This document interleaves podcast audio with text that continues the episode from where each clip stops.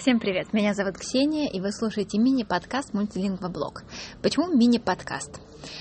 Сейчас объясню, потому что это введение, и введение нужно как раз для того, чтобы все объяснять.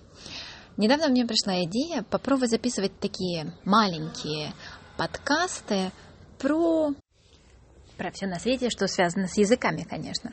Я подумала, что а, в один день я, например, могу рассказывать что-то из лексики, в другой день что-то из грамматики, еще в третий день страноведения, может быть, какие-то заметочки по фонетике. Сразу встает вопрос, а про какой язык мне рассказывать?